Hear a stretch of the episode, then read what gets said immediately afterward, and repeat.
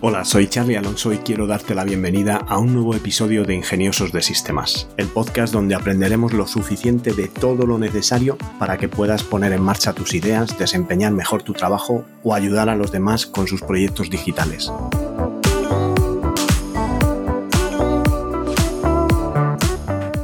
Episodio de hoy tenemos otro caso de éxito, pero antes déjame que os recuerde que tenolitas.com es un servicio de asesoramiento low cost donde podéis contratar vuestro plan de asesoramiento tecnológico por el precio de un par de cafés y hacer vuestras preguntas para poder contar con mi ayuda y poner en marcha vuestro negocio digital.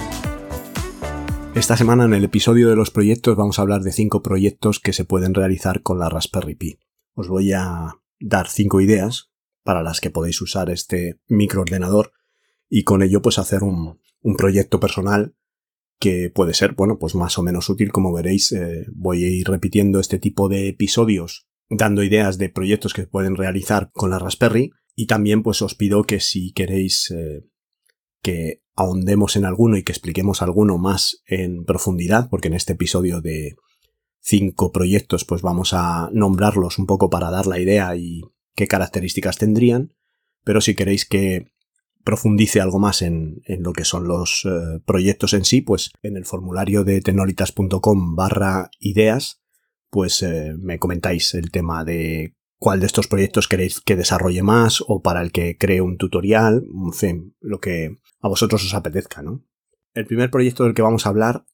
es hacer un servidor web con la Raspberry Pi. Raspberry es un microordenador que consume muy poco, que va alimentado con un transformador que alimenta a 5 voltios la, placa y que dependiendo un poco del tamaño de la página web que vayamos a cargar, pues poniendo una tarjeta SD lo suficientemente grande no necesitamos poner almacenamiento externo. Por lo tanto, muchas personas que pueden buscar cierta independencia, cierta privacidad a la hora de publicar una página web, cuando, por ejemplo, si quieres publicar un blog de política pues no quieres que esté albergado en cualquier plataforma que un día u otro te puede censurar o te puede cerrar el blog por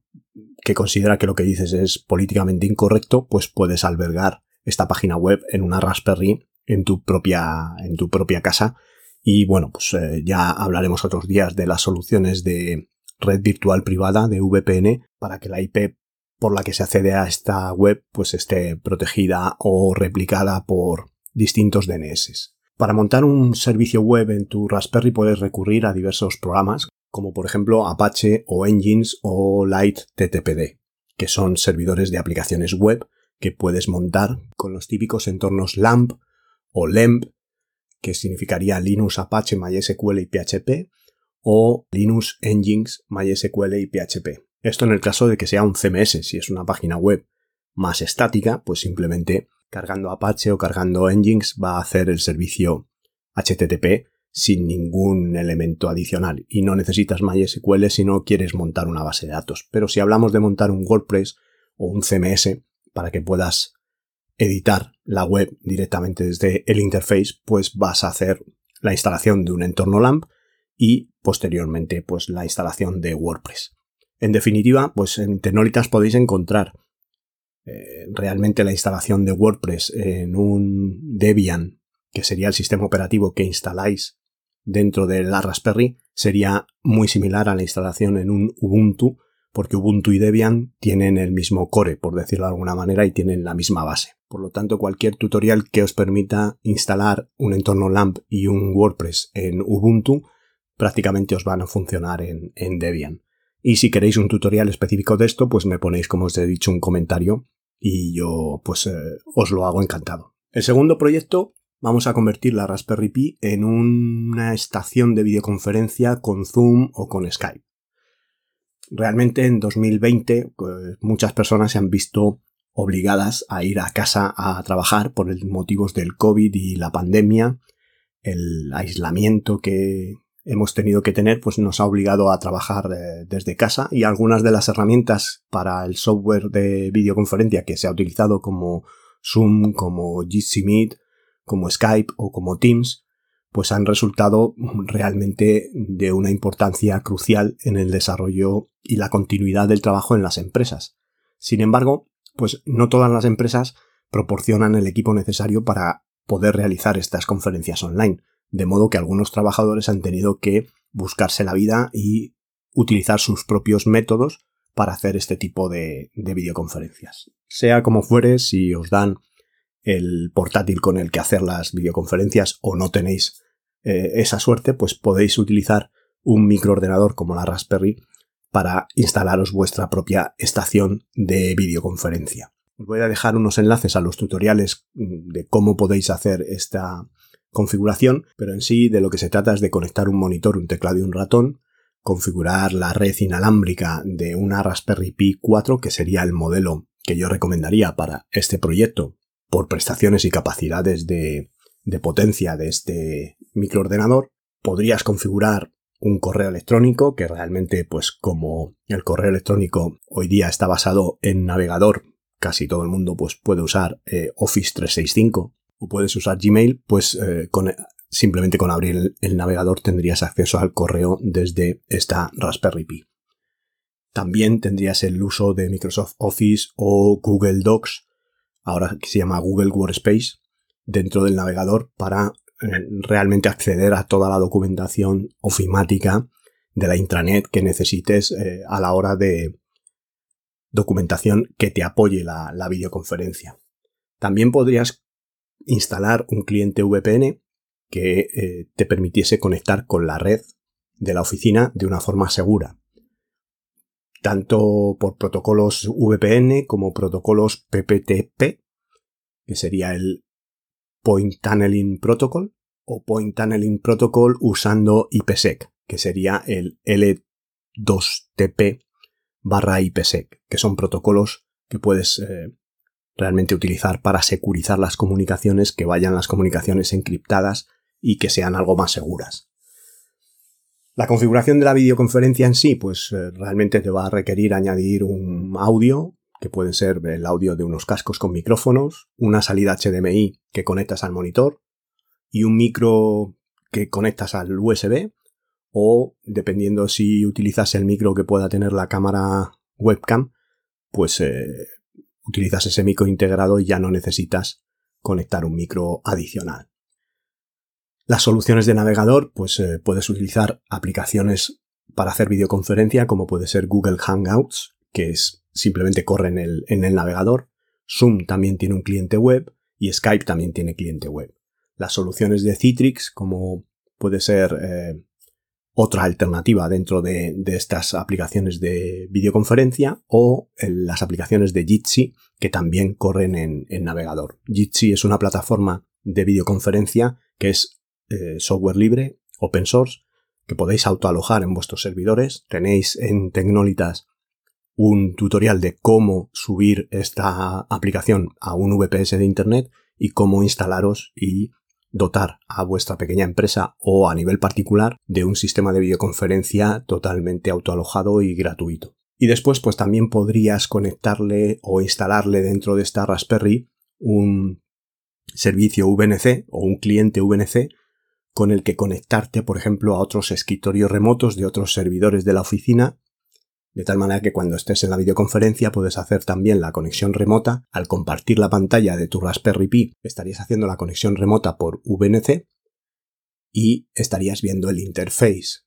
del servidor de la oficina dentro del interface de la Raspberry que estás compartiendo por la herramienta de videoconferencia. Bien, como digo, si queréis un tutorial más detallado de todo esto, pues eh, hacer preguntas en el formulario de, preguntas de tenolitas.com y yo os las respondo encantado. Otro de los proyectos que os he traído hoy también sería un monitor de la calidad de aire. La calidad de aire, sobre todo en las grandes ciudades, se puede mejorar y se, y se, debería mejorar, pero como no siempre es así y no tenemos esta posibilidad de reducir el tráfico en la medida que sería necesario, pues qué menos que medirla y tener en cuenta pues la humedad, el nivel de concentración de partículas, la calidad de esas partículas. Pues bien, hay un par de individuos, David Gergita y Joan Gerisanu, han publicado en Baxter raspberry.io, que ya sabéis que es esta web que publica muchísimos proyectos de Raspberry, los pasos para que puedas crear tu propio medidor de interior y exterior con una Raspberry. El otro día hablamos de un sensor de gas que medía también la, la calidad del aire y las partículas y en este caso pues os lo va a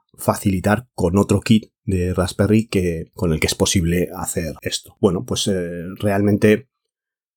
gracias a, la utilización del lenguaje Rust, que se escribe Rust, los datos son leídos y procesados de todo este kit de sensores que le ponéis a la Raspberry y en este caso particular se suben al cloud de Microsoft Azure y van creando valiosos reportes y el histórico de la calidad de aire de estas zonas. Al final la Raspberry es un dispositivo muy económico, estos sensores tampoco es que sean muy caros y esto lo que permitiría es realmente que los propios usuarios pudieran crear una comunidad de sensores que fueran midiendo los datos de la calidad del aire y compartiendo estos datos a lo largo del tiempo. Por lo tanto, pues podrías incluso dibujar un mapa en cuanto a calidad del aire de las distintas ciudades o incluso países, dependiendo un poco del número de usuarios que tuviera la comunidad y el número de dispositivos que tuviera repartido por una determinada área, ¿no? Vamos con otro proyecto, el sistema de riego automático para tus plantas de interior, ¿no? Pues realmente a todos nos gusta tener plantitas que nos embellezcan la casa y también pues te pueden proponer ahora que trabajamos en casa un entorno de trabajo relajado, pero bueno, a mí particularmente se me olvida constantemente regar las plantas y normalmente pues acaban, está mal decirlo, pero acaban muriendo. Y bueno, hay algunas especies que lo soportan mejor que otras, pero eh, realmente os voy a dejar una lista de tutoriales con las que podéis convertir la Raspberry en un controlador de riego automático y eh, realmente pues a través de una válvula, de un grifo que tengáis en la terraza o incluso eh, si queréis algo más rudimentario, pues una garrafa de 25 o 100 litros que podéis tener disponible para que a través de una bomba de succión de agua pues eh, pueda alimentar el riego automático a las horas que la Raspberry lo tenga programado. El código fuente de estos proyectos está programado en Python, que es muy sencillito, también así pues podéis, eh, aquellos ingeniosos de sistemas, ingeniosas de sistemas que quieran darle un poquito al tema de la programación, pues van a poder hacer unos primeros pinos con un lenguaje como Python que es bastante sencillo y que es un lenguaje de scripting que os va a permitir pues casi en un inglés natural eh, exagerando un poco pues eh, realmente controlar dispositivos y hacer que vuestro sistema de riego automático funcione perfectamente el quinto proyecto es un poquito subgéneris. Se trata de un medidor de madurez de frutas y verduras, que bueno, pues que realmente, aunque el creador de este proyecto lo ha creado pues para analizar la madurez de las frutas y verduras a nivel doméstico, el objetivo de este proyecto era utilizar las redes neuronales, que son uno de los conceptos del futuro y que pueden hacer la vida mucho más fácil gracias a la inteligencia artificial y todo el conocimiento y el entrenamiento que puede haber en una red neuronal, pues este aficionado aprovechó la Raspberry, eh, se llama Kudluhan Adklar, para desarrollar un medidor de madurez de frutas y verduras. Os dejo el enlace al proyecto para que veáis que, bueno, pues eh, la máquina utiliza un sensor de luz para detectar las distintas coloraciones de los alimentos y la red neuronal que se entrenó con un conjunto de datos que mapeaba el grado de madurez de varias frutas y verduras a lo largo de 10 días en todas las etapas posibles. Así, pues, eh, realmente con, con exponer la fruta al sensor de, de luz de la Raspberry, pues te podía decir el grado de madurez realmente, pues en perspectiva el proyecto, que es bastante elaborado, pues no resulta muy adecuado para el uso doméstico, ¿no? Para tenerlo en casa, pero realmente ofrece grandes oportunidades para el sector agrícola, una pequeña huerta, una pequeña granja, y el tiempo que los agricultores dedican a clasificar manualmente las cosechas que se han estropeado podría reducirse considerablemente y utilizarlo para otra cosa. Pues estos han sido los cinco proyectos de este episodio, como digo, pues espero vuestros comentarios para saber si este tipo de episodios os gustan y traeros otros cinco proyectos, a lo mejor pues no cada semana, o si queréis sí cada semana, pero podemos hacerlo cada 15 días o traer proyectos en el apartado del lunes de las preguntas, pues hacer una proposición de proyecto más cortita, un poco, bueno, pues como vosotros eh, queráis. Espero vuestros comentarios. Por mi parte nada más, hasta aquí el episodio de hoy. Espero que podáis seguir este podcast en las principales plataformas. Muchas gracias por vuestras valoraciones y comentarios en Apple Podcast, por vuestros me gusta en iVoox y Spotify. Y gracias por estar al otro lado y querer formar parte de esta comunidad de ingeniosos de sistemas. Nos encontramos en el próximo episodio y que tengáis un ingenioso día.